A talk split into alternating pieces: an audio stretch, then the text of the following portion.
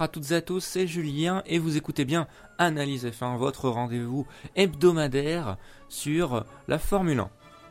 Alors, euh, lors de la précédente émission, la mission numéro 3 ou lors du précédent podcast, je ne me souviens plus, mais j'avais avancé que l'émission numéro 4 serait sur un bilan de la saison 2014 de Formule 1, des pilotes et des écuries. Eh bien, je vais le repousser parce que j'avais oublié qu'il y avait un autre bilan à faire qui me semble plus prioritaire c'est-à-dire faire le bilan, on va dire, de la Formule 1 euh, version 2014, avec toutes ces nouveautés, voir euh, ce qui a été bien, ce qui a été moins bien, les défauts, les avantages.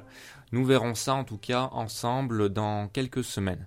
Au cours de cette émission, si vous souhaitez participer à l'émission numéro 4 via l'avant-dernier quiz, eh bien, je vous invite à ajouter le Skype Analyse F1. La place n'est pas encore prise, donc n'hésitez pas.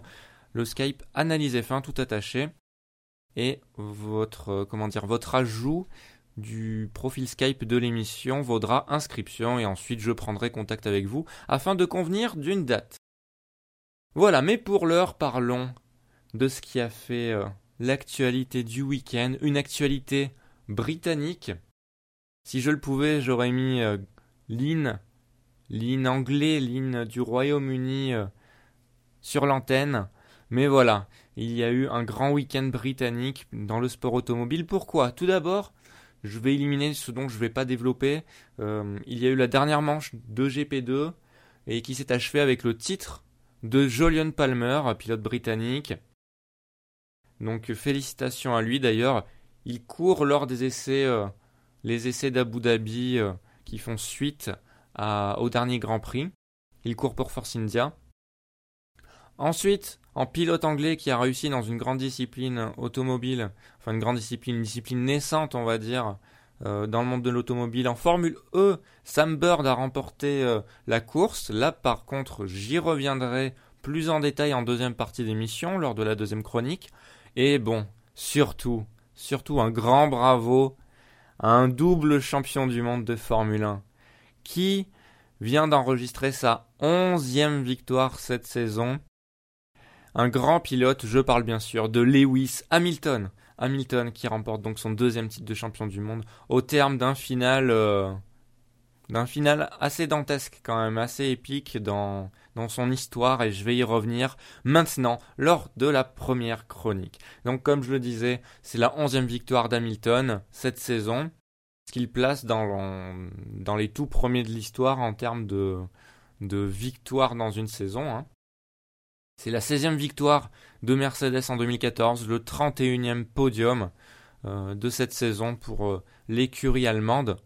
Et tout ça, là, ces victoires de Mercedes, ces podiums, ça représente un record dans l'histoire de la Formule 1. Hein. Il faut bien se dire ça, c'est vraiment un record dans l'histoire de la Formule 1. Après, il faut certes nuancer par le fait que euh, il y a eu 19 courses cette saison, que il y avait moins de courses à l'époque de McLaren en 88, du coup, euh, bon, mais bon, quand on fait le ratio, c'est euh, équivalent, quoi. Les, deux sont équivalents, donc on peut pas enlever la performance de l'un ni de l'autre. C'est deux grandes performances dans l'histoire de la Formule 1. Voilà ce qu'il faut en retenir.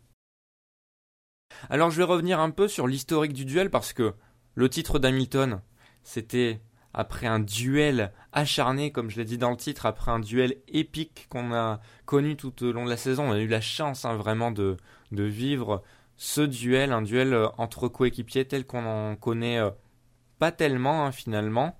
Et euh, comme c'est exceptionnel, forcément, ça fait parler, ça nous, ça nous prend au, au trip, ça nous met des émotions, des émotions de téléspectateurs, des émotions de passionnés par le sport. Bref, c'est ce que nous peut nous procurer la, la Formule 1. Alors, au début de saison, on a vu les deux pilotes Mercedes Nico Rosberg et Lewis Hamilton étaient, on va dire, contents d'avoir une voiture compétitive et savaient plus ou moins dès les 2-3 premiers Grands Prix, bon, après le troisième Grand Prix c'était plus clair, après Bahreïn aussi, c'était clair que le titre euh, des pilotes se jouerait certainement, très certainement, entre l'un des deux. Mais au début, on a vu, ils étaient contents d'avoir un, d'être euh, d'être l'un contre l'autre comme ça, de pouvoir euh, s'offrir des batailles. À Bahreïn, on l'a vu, c'était une bataille euh, vraiment énorme. Hein. Je pense que ça fera date hein, aussi en termes d'image de la Formule 1. C'est des images qui vont être repassées d'année en année, cette bataille, parce que c'était vraiment une bataille entre deux grands pilotes qui, qui se passaient, se repassaient, tout ça de façon très très propre, hein, de façon très professionnelle. Bref, des, des, grands pilotes nous ont offert ce spectacle. Et, et voilà, donc ils étaient plutôt contents, il y avait des accolades franches, franchement, comme l'année dernière, comme en 2013. Et puis vint le Grand Prix de Monaco. Et la patatras, euh, il y a eu de l'eau dans le gaz, euh, puisqu'il y a eu cette fameuse affaire des qualifications dont euh, certains pourront penser que Rosberg l'a plus ou moins fait exprès ou savait que prendre des risques lors de ce virage était valable pour lui dans tous les cas. Bon, on ne saura jamais le fin mot de l'histoire finalement, sauf si Rosberg révèle quoi que ce soit, mais bon, ce n'est pas là l'important. Bref, cette affaire a entraîné, on va dire, des grosses tensions. Le podium euh, de Monaco était très tendu, avec une distance de sécurité respectée par Hamilton envers Rosberg, avec, on va dire, un visage euh, très, euh, tendu de la part d'Hamilton, très triste, hein, ça un mélange de colère, hein, de, déception, un peu tout ça. Et puis, c'est allé en augmentant cette tension entre les deux coéquipiers avec euh, les différentes interviews où euh, il y a eu des pics de lancer entre les deux, les deux pilotes Mercedes. Il y a eu euh, également une tentative de jeu de cache-cache, de, stratégie entre les deux pilotes, qui a bien été, on va dire, éteinte par Mercedes, par l'écurie, qui a dit attendez là, les pilotes, on est les patrons, euh, respectez un peu ça. Il y a des règles à respecter. On va vous les redire, vous les dire et vous les redire. Et voilà, donc euh, on, ne se cache pas certaines choses. On se révèle euh, tout en ce en ce qui concerne certaines choses concernant les voitures et tout. Faut que le duel soit équilibré. Voilà, c'était le mot d'ordre en tout cas. Mercedes a toujours voulu que le duel soit équilibré, soit juste. Il n'y ait pas d'avantage d'un pilote par rapport à un autre. Et ça, on peut, disons qu'on peut pas leur en vouloir, au contraire, hein. on peut les remercier pour nous avoir offert ça, parce que euh, c'est aussi grâce à eux qu'on a eu ce spectacle, hein. ils n'ont privilégié personne. Et les pilotes, ça leur a fait du bien aussi de pouvoir se battre euh, librement. On ne les a plus ou moins jamais entendus critiquer l'équipe. Hein. Ils ont, ils sont critiqués entre eux, mais ils n'ont jamais critiqué l'équipe qui a été toujours, on va dire, forte, hein, et il le fallait être forte, hein, parce qu'à une période de la saison, hein, c'était vraiment très tendu. Moi, j'ai cru à un point de non-retour à Spa, parce que évidemment, il y a eu Monaco, mais après, ça, ça a escaladé, la tension a escaladé vers Spa, où il y a eu la fameuse, le fameux accident dès le deuxième tour avec euh, Rosberg qui, euh, qui, qui percute Hamilton, qui doit ensuite abandonner, et Rosberg qui, euh, qui remporte le Grand Prix. Et ensuite, Rosberg a été rappelé à l'ordre par euh, ses patrons concernant cet incident et euh, les deux pilotes ont été euh, ordonnés de, ne plus se toucher. Sinon, apparemment, les sanctions auraient été très grandes. Et donc, depuis lors, c'est vrai qu'il n'y a pas eu d'accrochage. Et, et ensuite, disons que euh, la tension s'est apaisée entre les deux pilotes vers la fin de saison. Le milieu de saison, c'était le pire. Hein. Franchement, je l'avais dit, euh, je, ne sais plus si, j'étais euh, sur les plateformes de podcast, si je faisais encore, si je faisais déjà des podcasts audio à l'époque, mais en tout cas, à l'époque, je disais que il n'y aurait pas de point de non-retour, qu'il c'était un point de non-retour entre les deux pilotes, que que ce soit Rosberg ou Hamilton ça allait pas euh, se réentendre euh, d'aussitôt et que ça resterait tendu et qu'il y aurait peut-être une cassure entre un pilote et l'écurie en fin de saison. Eh bien, force est de constater que je m'étais euh, trompé sur ce point, puisque en fin de saison, on a vu c'était c'était une rivalité saine, une rivalité plutôt saine, alors qu'en milieu de saison, ça en devenait une rivalité assez dur entre les deux. Hein, euh, en même temps, euh, ça, ça mettait l'eau à la bouche. Moi, j'aime beaucoup ce genre de rivalité, voir l'évolution de la rivalité. Et c'est ça aussi qui a fait le sel de cette saison 2014. Hein. Outre le duel en piste, il y a eu le duel aussi psychologique, le duel entre, entre deux personnalités. Ça, c'est très fort, c'est très fort dans le sport de pouvoir nous offrir ça. Et, merci à la Formule 1 de, de, nous offrir ça.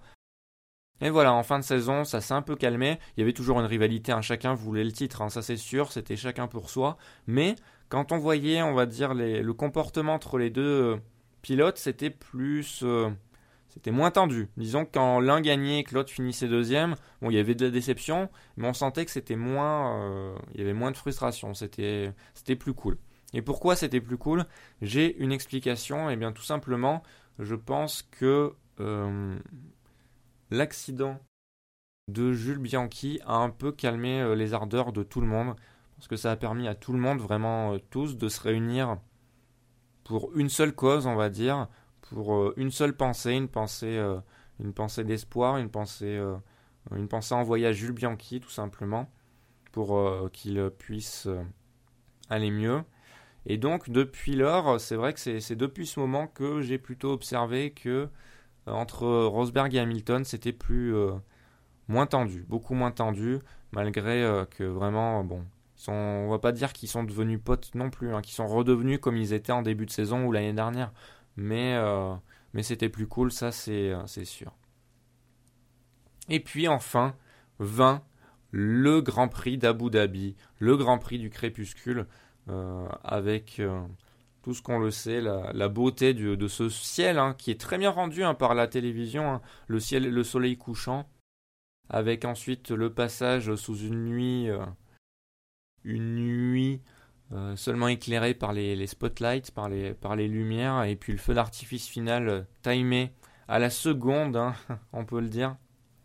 Eh bien, ça, ça nous a offert un, un, grand prix, on va dire, épique dans son déroulement, et finalement Finalement, euh, Hamilton était favori, comme je l'avais dit à, nombreuses, euh, de nombreuses reprises et pour de nombreuses raisons. Et Hamilton a remporté le championnat du monde des pilotes. Le souci mécanique qu'on attendait possiblement du côté d'Hamilton et qui aurait euh, tout changé, finalement est arrivé du côté de Rosberg. Rosberg qui avait obtenu la pole position mais qui a fait un départ, un très mauvais départ au contraire d'Hamilton, plutôt, qui a fait un, excellent départ, hein, qui s'est très bien adapté à la situation. On l'avait entendu à la radio se plaindre du, on va dire, du système de départ euh, lors euh, du tour de chauffe. Mais puis il a fait les ajustements euh, techniques avec son, son, écurie. Et ensuite, ce qui a donné un départ canon qui lui a permis de prendre la tête et de compliquer la tâche de Rosberg. Mais voilà, la tâche de Rosberg, c'est encore plus compliqué par la suite quand il a eu un souci indépendant de sa volonté, un souci mécanique euh, relatif à la récupération d'énergie. Et donc il était beaucoup moins rapide en piste. On le voyait des différences de 20 km/h en ligne droite avec tous ses opposants. Et euh, vraiment euh, des problèmes ensuite sur les systèmes de frein hydrauliques. C'était très compliqué pour Rosberg qui avait une monoplace plus lente que toutes les autres et donc euh, qui, euh, qui a dû laisser filer le titre un petit à petit. Mais il a, avec panache, il a eu, il voulait pas finir dans les stands, il voulait absolument finir euh, en passant le drapeau à damier, et ça, on peut, on peut respecter cette attitude. Et on peut encore plus respecter son attitude après l'arrivée. Il n'était pas du tout obligé de le faire, et là, ça corrobore ce que je disais à propos de, de on va dire, de la tension qui a diminué entre les deux pilotes Mercedes. Et aussi, on peut y mettre en, on peut, on peut aussi euh, saluer Mercedes qui a très bien su gérer la situation. Je parlais de l'accident de Bianchi qui a certes atténué les tensions, mais euh, c'est vrai que Mercedes a vraiment bien joué son rôle cette saison en tant qu'écurie. Ils ne pouvaient pas faire plus hein, après, euh, mais ils ont bien joué leur rôle en, instaurant certaines règles tout en laissant les deux se, battre à la régulière et vraiment à la régulière. Hein. C'est-à-dire que même au niveau des on va dire, des stratégies de récupération d'énergie, ça devait être égal, les deux devaient être logés à la même enseigne. Il ne pouvait pas y en avoir un qui tente une, une, autre, une autre stratégie de récupération d'énergie pour essayer de passer l'autre. Hein. C'était vraiment très équilibré et ça, a offert une belle bataille et du coup, les, deux pilotes n'ont aucune animosité a priori envers Mercedes. Donc euh, bien joué Mercedes et merci. Donc, euh, donc voilà, et donc je voulais en revenir à cette attitude de Rosberg après euh, l'arrivée du Grand Prix d'Abu Dhabi qui aurait pu ben, rentrer au stand et puis voilà, un pas euh, et, s'apitoyer, on va dire, sur son sort. Il aurait pu, hein, vu, le déroulement du Grand Prix, vu cette saison vraiment cette saison épique où Rosberg a même été a même été premier du championnat du monde pendant de nombreuses courses. Eh bien non, il est allé saluer carrément Lewis Hamilton dans la cabine, enfin dans, dans, la salle, on va dire, d'attente du podium dans lequel dans laquelle attendaient Hamilton, Massa et Bottas. Il allait saluer Hamilton en disant que voilà, il avait été meilleur et en le félicitant. Et puis dans les interviews qui ont suivi, disons que dans les vidéos également qui ont suivi, les déclarations de Rosberg ne font preuve d'aucune animosité, ne sont pas de la communication pure. Parce que certes, on aurait pu avoir ce genre de vidéos, d'interviews, mais avec juste des propos de communication en disant euh, voilà, euh, Hamilton, Hamilton est meilleur, et euh, je reviendrai l'année prochaine en étant, en étant plus fort, voilà, merci à Mercedes, tout ça. Mais ça allait un peu plus loin que ça, disons que il a, il a vraiment accentué la performance de, Lewis Hamilton dans, ses commentaires. C'était vraiment, on sentait de la sincérité et on sent aussi qu'il a aimé se battre avec Hamilton. Il met en avant ça aussi, surtout, de cette bataille avec Hamilton, de pouvoir de pouvoir s'élever au niveau d'Hamilton sur une grande partie de la saison. C'est vrai que c'est ça qu'il a mis en avant, qu'il a observé et qu'il a beaucoup plu cette saison. Il va se baser sur, ça, sur ses erreurs également. Il, reconnaît, il a reconnu qu'il a commis quelques erreurs en, course et il va essayer de s'améliorer pour être encore meilleur et pousser son coéquipier à l'être encore plus, euh, même si lui aimerait bien être au-dessus.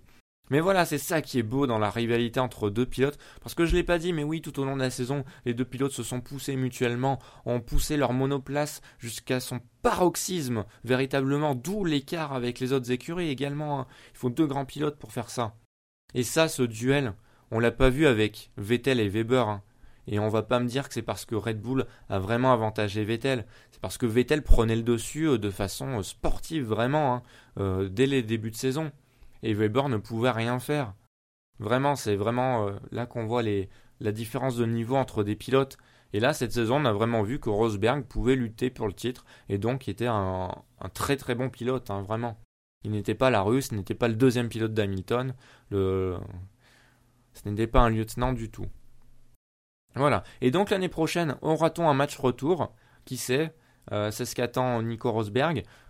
À mon avis, il y aura des troubles faits euh, puisque d'autres écuries vont réussir à élever leur niveau. N'oublions pas que les motoristes vont réussir à, corriger les quelques erreurs commises cette saison pour avoir plus de puissance et se rapprocher de Mercedes, voire égaler le motoriste allemand.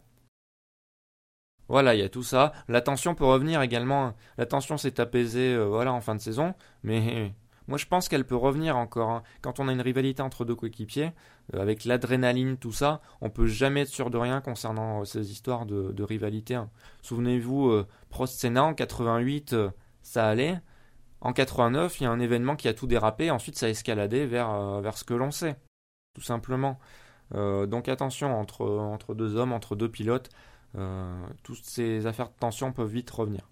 Et puis voilà, on ne sait pas encore. Concernant Hamilton, bon, il n'y a pas eu encore d'officialisation comme quoi il était, euh, serait chez Mercedes la saison prochaine. Je pense que oui, mais bon, je ne veux, rien avancer. Euh, attendons l'officialisation euh, d'ici peu, je pense. Mais bon, je, pense que ça sera bon. Hein. Je pense pas qu'Hamilton Hamilton aille dans une autre écurie. Il n'aurait aucun intérêt à faire ça. Voilà, et bien c'était tout pour ce deuxième sacre de Lewis Hamilton. Félicitations encore au pilote britannique. Et euh, ben, rendez-vous l'année prochaine pour euh, savoir si s'il sera toujours aussi fort, ça je n'en doute pas. Et si euh, Nico Rosberg sera élevé son niveau de jeu pour être encore plus proche de son coéquipier et pouvoir le battre, qui sait. Avec des troubles faits, comme je l'ai dit, hein, qui peuvent aussi revenir, remonter et qui sait lutter pour le titre aussi. Peut-être que ça ne sera pas Mercedes qui sera dominante, mais ils ont une longueur d'avance et euh, ils auront à cœur de mettre à profit euh, cette avance également pour la saison 2015. Et eh bien voilà, on va se quitter avec une légère pause musicale et on se retrouve pour parler un peu de la Formule E et du deuxième round, du deuxième e-prix qui a eu lieu sur le circuit malaisien de Putrajaya. Putrajaya, pardon. A tout de suite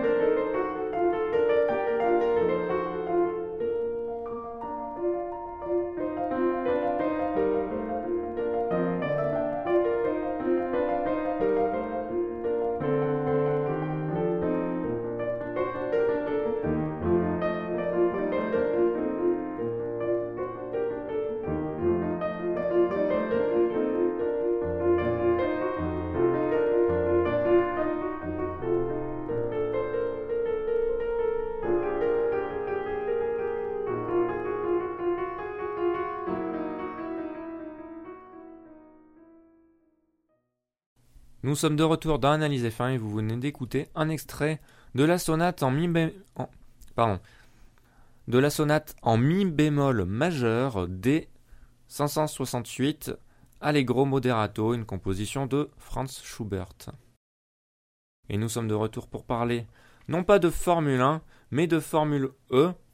Alors, ne coupez pas, hein, euh, si vous êtes fan de Formule 1 mais de Formule 1, sachez que je vais parler aussi de la Formule 1, je vais faire des parallèles avec la Formule 1 lors de cette chronique. Donc restez en ligne, n'hésitez pas. Mais je vais d'abord parler du résultat. Donc, ce deuxième prix de Formule 1 a été remporté deux mains de maître par Sam Bird, qui était intouchable, qui avait un rythme tout simplement plus rapide et euh, une gestion de la batterie euh, parfaite. Euh, personne n'a pu, n'a pu véritablement lutter contre lui. Hein. Il a fait les dépassements quand il fallait en début de course et est resté en tête tout le long. Hein. C'était, c'était à sens unique ce Grand Prix. Il a devancé Luca Di Grassi et Sébastien Buemi, qui ont fait une énorme remontée au classement, hein, puisqu'ils partaient euh, du fond de grille. Nico Prost, qui partait également du milieu de grille, a fait une, bonne remontée, quatrième. Donc voilà, ce qui prouve que les monoplaces, euh, les Idams Renault, donc pilotés par Buemi et Nico Prost, sont, euh, très véloces et très rapides, comme on avait pu le voir dans les tests d'avant-saison. Et comme on avait pu le voir également, euh, comme on peut le voir lors des séances qualificatives, les, euh, les essais libres, etc. Et Lucas Di Grassi également reste un pilote très rapide qui donc s'adjuge la tête du championnat du monde, qui conserve la tête du championnat du monde de Formule E devant Sam Bird et loin devant tout le reste, hein, puisque Di Grassi a 25 points d'avance sur euh, les troisièmes. Enfin, le troisième c'est Franck Montagny, mais ils sont plusieurs à avoir 18 points derrière. derrière avoir 18 points en troisième place. Donc, euh, Di et Sam Bird bien partis.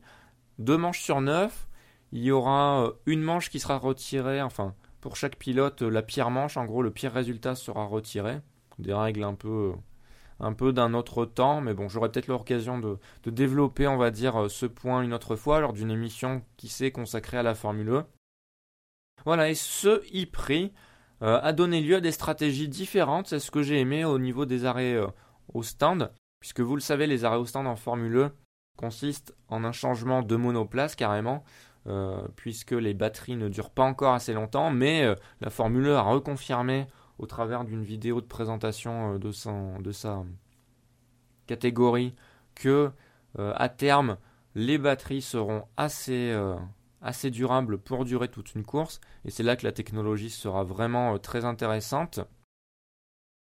Alors on a vu des stratégies différentes. Euh, une stratégie différente, ça s'est illustré par un pilote, Daniel Apt, euh, de l'écurie Audisport Apt, de la même écurie que Luca Di Grassi d'ailleurs. Et donc qui s'est arrêté au tour 13. Et ensuite sur les 31 tours, et voilà, qui a effectué 18 tours avec la même monoplace. pour finir à une honorable dixième place. Il me semble que quand il s'est arrêté, il était également dans le peloton dans ces eaux-là. Donc un arrêt qui n'a pas été profitable, mais qui n'a pas été, on va dire, non plus trop euh, pénalisant. Il aurait peut-être espéré, vu la physionomie du début de course avec deux safety cars, il aurait peut-être espéré des safety cars en plus afin qu'il puisse, on va dire, ne pas gâcher sa batterie, pouvoir économiser beaucoup de batterie pour pouvoir courir un peu comme les autres sur la deuxième partie de course. Ça n'a pas été le cas, mais bon, le safety car aurait pu être négatif aussi. Hein. Si jamais il y avait un safety car au mauvais moment, par exemple, eh bien, euh, Daniel Apt euh, n'aurait plus l'avance qu'il avait euh, sur ses poursuivants et aurait été dépassé par toute la meute, hein, tout simplement. Donc voilà, en tout cas, c'était à signaler. Et puis pourquoi pas avoir ce genre de stratégie encore à l'avenir. Ça peut être, ça peut être sympa. C'était un coup de poker à tenter en tout cas. Ensuite, ah oui, on va parler des choses qui fâchent, des choses qui vont nous rappeler l'émission numéro 3 d'Analyse F1, où je parlais des pénalités, souvenez-vous. Hein.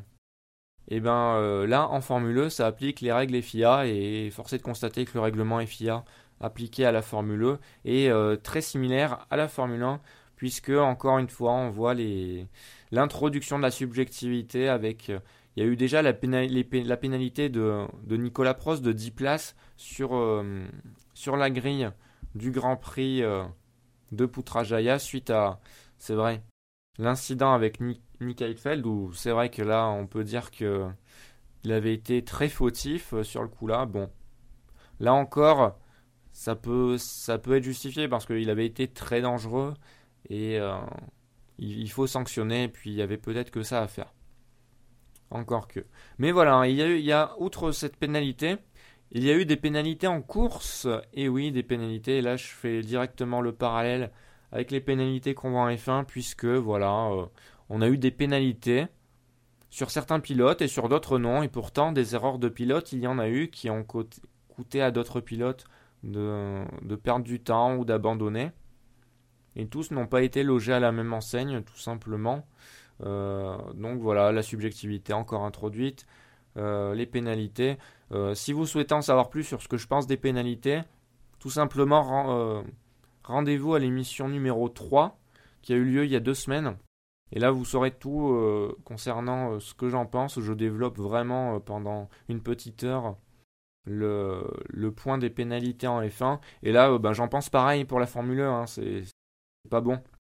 Ensuite, autre parallèle avec la F1, ou plutôt comparaison avec la F1. On a vu lors de cette course de Formule 1 euh, pas mal d'erreurs de pilote. Hein. Catherine Legge hein, qui fait une énorme erreur alors qu'elle a fait une, très bonne qualification et malheureusement qui, qui s'empale dans un freinage raté dans Michela Cerruti. Euh, c'était une très grosse erreur. Euh, il y Arnaud Trulli qui aurait commis une erreur en défense. Ah oui, on a revu ce qui était marrant. Vous vous souvenez, Trulli en F1, très difficile à dépasser. Hein. Quand on était derrière lui, quand les pilotes étaient derrière lui, eh ben, il le restait très souvent, il était très compliqué à dépasser. C'est pareil en Formule 1. Euh, il a été très compliqué à dépasser, mais a commis apparemment une erreur, même si on n'a pas eu de caméra euh, vraiment, on va dire. Euh, enfin, je n'ai pas vu en tout cas de ralenti vraiment probant sur l'erreur qu'il aurait commise sur une tentative de dépassement derrière lui. Mais bon, il a été pénalisé en tout cas. Donc potentielle erreur. D'autres erreurs, un Franck Montagny également, qui a causé euh, l'abandon de Nick Heidfeld. Euh, des erreurs dans le paquet également, dans les, euh, diverses tentatives de dépassement, des erreurs au freinage, des têtes à queue. Bref, pas mal d'erreurs et qui me confirment quelque chose que je remarque à chaque fois que je regarde une autre discipline que la F1, enfin une discipline avec, avec d'autres pilotes moins chevronnés, c'est que tout simplement euh, il y a plus d'erreurs que la F1 et que la F1 reste vraiment le sommet du sport automobile, enfin le sommet de la monoplace en tout cas. Et je, le pense vraiment parce que euh, à chaque fois que je regarde que ce soit une course dans les catégories inférieures de GP2, GP3, Formule euh, Renault 3.5 ou les, les, autres formules comme la Formule E, je vois quand même plus d'erreurs que ne commettent pas des pilotes de F1. Et bon, ça anime la course au moins, ça c'est sûr, mais bon, voir des erreurs comme ça, quand on veut voir des pilotes de qualité, c'est vrai que c'est. C'est, c'est, moyen. On a vu quand même pas mal d'erreurs. Voilà. Mais en tout cas, il y en a un qui n'a pas commis d'erreur, c'est le Britannique Sam Bird, hein, vraiment un podcast euh, placé sous le signe de, du Royaume-Uni. Et Sam Bird a été impérial et il faudra faire attention à ce pilote. Lucas Di Grassi également, toujours présent. Vraiment deux pilotes qui semblent avoir cerné euh, la monoplace dans enfin, la catégorie dans laquelle il court, c'est-à-dire la Formule E, et euh, qui risque d'être dangereux pour le titre, tout simplement s'il continue comme ça. Bon, les, les Idams derrière, euh, qui, qui, semblent très rapides également. voilà, on a, on il y a peut-être quelque chose qui se détache dans tout ça, en termes de, de performance, en termes de pilote, qui semble être en mesure de lutter pour le titre. À voir, à voir confirmation lors du round de 3 peut-être, de ce que j'avance. Et eh bien voilà, c'était tout pour ce podcast euh, d'analyse F1, le podcast de la semaine. J'espère que ça vous a plu, n'hésitez pas. Si ça vous a plu à partager le podcast et à venir sur les réseaux sociaux pour venir discuter de Formule 1 avec moi ou de Formule E, qui sait. Et donc sur le Twitter, c'est at F1 Analyse et la page Facebook Analyse F1. N'hésitez pas à hein, la page Facebook qui est un peu désertée, mais euh, c'est sur cette page que je poste des, euh, statuts euh, plus longs, puisque Twitter, comme vous le savez sans doute, offre une limite de 140 caractères qui ne me permet pas de développer certaines choses. Ces choses que je développe donc sur Facebook. Mais voilà, vous ne ratez pas grand-chose sinon si vous n'êtes pas sur les réseaux sociaux parce que le rythme hebdomadaire de, podcast me permet vraiment de parler de tout ce que j'ai envie de parler. Et, euh, et c'est parfait comme cela. Donc voilà, j'espère si vous êtes auditeur sur Pod Radio que, on va dire, le nouveau rythme hein, qui est totalement involontaire ne vous a pas, on va dire, trop troublé. C'est-à-dire que comme je publie le podcast le mardi soir, eh bien vous avez accès au nouveau podcast le samedi euh, en fin d'après-midi et donc euh, le podcast est disponible en fait le samedi et le mardi. Ça fait euh, d'abord le samedi, ensuite le mardi et ensuite nouveau podcast le samedi. Bon, j'espère que ça ne vous gêne pas. N'hésitez pas à me le dire, hein, n'empêche si si vous êtes plusieurs à, être gêné par cela, j'essaierai d'y changer tout simplement. Hein. Il suffit juste que, que j'avance le podcast et que je le prépare en avance. Euh, je, peux m'organiser pour cela. Et d'ailleurs, c'est possible que dès la semaine prochaine, euh, j'effectue le podcast plutôt le lundi, voire le week-end, afin que vous l'ayez plutôt. Ça dépend de mes disponibilités, tout simplement, et euh, des tas d'activités que je fais à côté de ce podcast qui me prennent aussi du temps. Voilà, je vous remercie encore, et donc à la semaine prochaine pour parler de la Formule 1, reparler peut-être d'Alonso. Bon, euh, je pense avoir tout dit sur le cas Alonso. Là, on a eu la confirmation qu'il quittait Ferrari. Il a confirmé que voilà, il y a eu une ancienne Ferrari et une nouvelle Ferrari en termes d'institution, et que euh, il a confirmé également euh, certaines choses concernant la monoplace. Bon, j'en reparlerai en fait. J'en parlerai. Il y a plein de choses à dire. Je viens de m'en rendre compte. Donc, j'en reparlerai la semaine prochaine et une autre chronique sur autre chose. Je verrai bien, sûrement sur un autre transfert, hein, s'il y a des, euh, des confirmations. D'ici là, eh bien, je vous souhaite une bonne journée ou une bonne soirée. Et tous ensemble, même dans l'intersaison, parce que même dans l'intersaison, il y aura un rythme hebdomadaire de podcast. Je m'y engage et je, je ne m'y engage pas tel un homme politique, je m'y engage vraiment. Allez, vivons notre passion tous ensemble. À la semaine prochaine.